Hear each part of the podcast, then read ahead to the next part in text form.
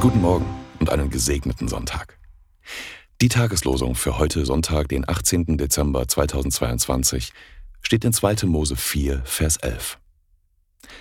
Der Herr sprach zu Mose, Wer hat dem Menschen den Mund geschaffen? Hab ich's nicht getan, der Herr? 2. Mose 4, Vers 11. Der Lehrtext für heute steht in 1. Korinther 2, Vers 4.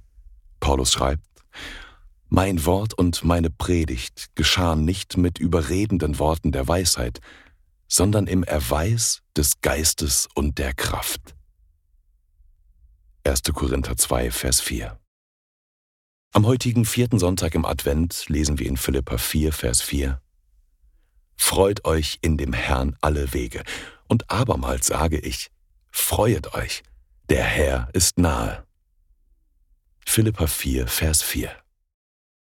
Die Losungen werden herausgegeben von der Evangelischen Brüderunität Brüdergemeinde.